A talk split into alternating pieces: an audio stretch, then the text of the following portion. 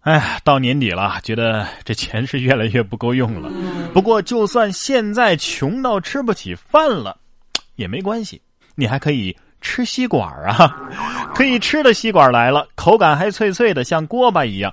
今年的八月份啊，韩国开始试行禁塑令，有企业就研制出了可以吃的大米吸管，成分包括百分之七十的大米和百分之三十的木薯。这种吸管呢，可以在热饮当中浸泡两到三个小时，冷饮当中时间就更长了。目前单根的价格呢，大约是人民币九分钱。那些爱咬吸管的人，岂不是每喝一杯饮料？要用这二十根啊啊，呃，建议随管附赠方便面调料包一份吧。喝完了之后还能撒点调料充饥。哎，要是我也能遇到这样的事情，我也不担心吃不起饭的问题啊。说是美国的一个 ATM 机啊出了故障，错吐钞票两个小时，银行还说呀，拿走吧，拿走吧，不用还了。十一月二十五号，美国银行位于休斯顿的 ATM 机啊，突然出了故障啊，取十美元却错吐了一百美元。热心的网友分享了这一赚翻喜事，引得民众哄抢。持续了两个小时之后啊，银行才紧急封锁了这台机器。不过事后银行却宣布啊，都拿走吧，都拿走吧，啊，全部都不用归还。哇，我就不说希望下次再有这种事情的时候通知我一下这种话了，因为。路费我都出不起啊！我就单纯的希望我楼下的自动贩卖机也能偶尔出一下这种故障吧。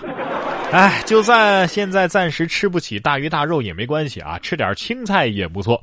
说杭州的一个中学啊，就给优秀的学生发青菜。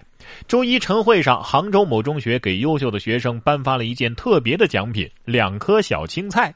每班呢挑出一男一女，全校只有四十个学生能够喜提青菜。老师介绍啊，这些菜都是学校里自己种的啊，同学们会定期的去查看呐、捉虫啊。最近几天呢，终于熟了，于是就拿来奖励学生。获奖者不一定非要学习成绩优秀，只要有某一方面有突出的表现，比如说热心公益啊、热爱体育啊，都可以参与评选。哎，这是不是在暗示学生你真菜？哎，不过。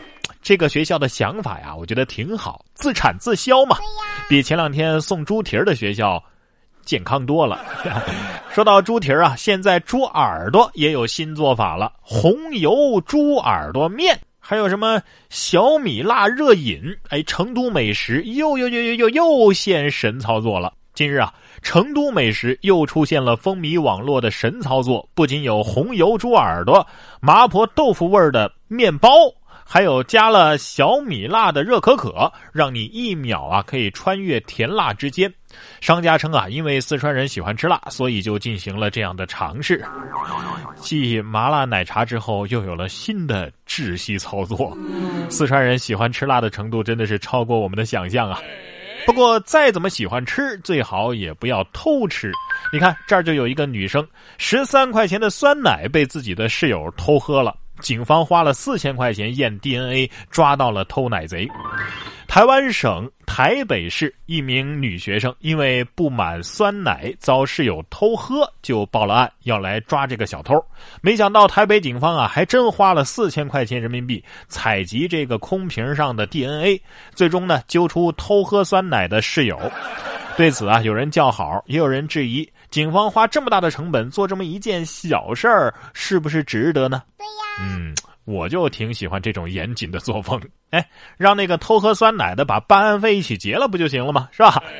同样是因吃获罪，这位男子呢是吃完啤酒鸭去开车，结果查出了酒驾，他还喊冤，呃，我只是放了七瓶啤酒。近日，在苏州同里街头啊，交警查获了一位涉嫌酒驾的驾驶员。不过，驾驶员却连连喊冤。原来啊，他当晚是吃了啤酒鸭，为了更好的口感呢，他一共放了七瓶啤酒来炖鸭子。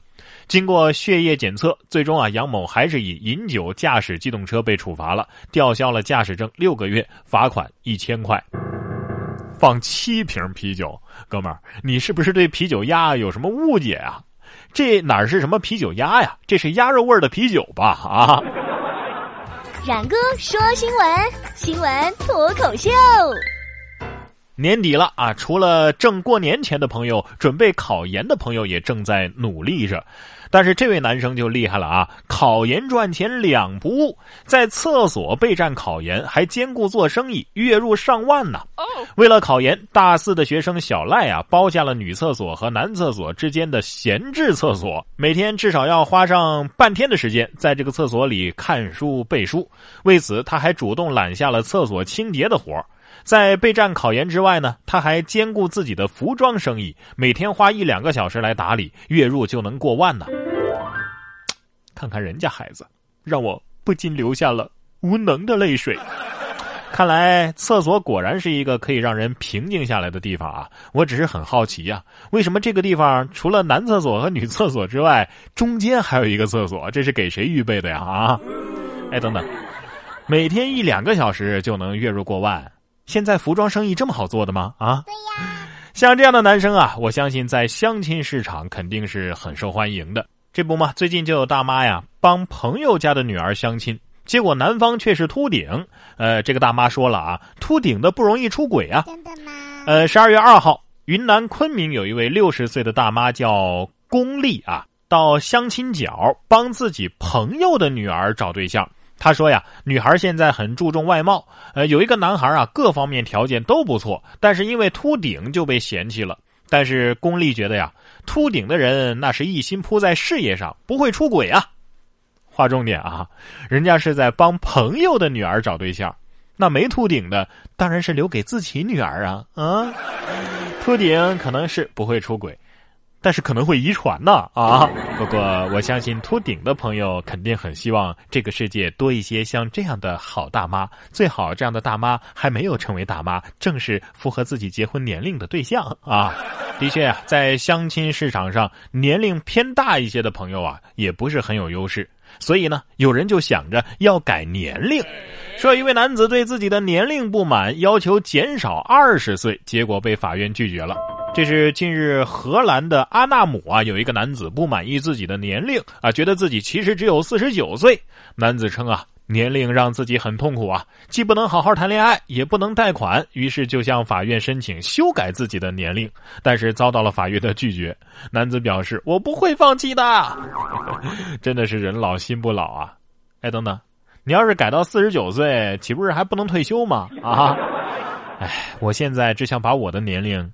改到六十岁，就可以安享退休生活了。生活就是这样，充满着意外和惊喜啊！球场上也是一样。前段时间不就有一个视频火了吗？门将扑错了方向，狗子路过无意扑救成功。这是上个月的二十四号，巴西媒体报道，有一场足球赛当中罚点球的时候，门将扑错了方向。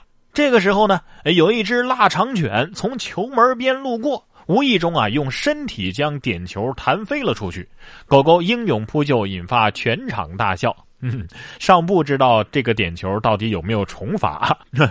我觉得这个没什么稀奇的，这不就是传说中的看门狗吗？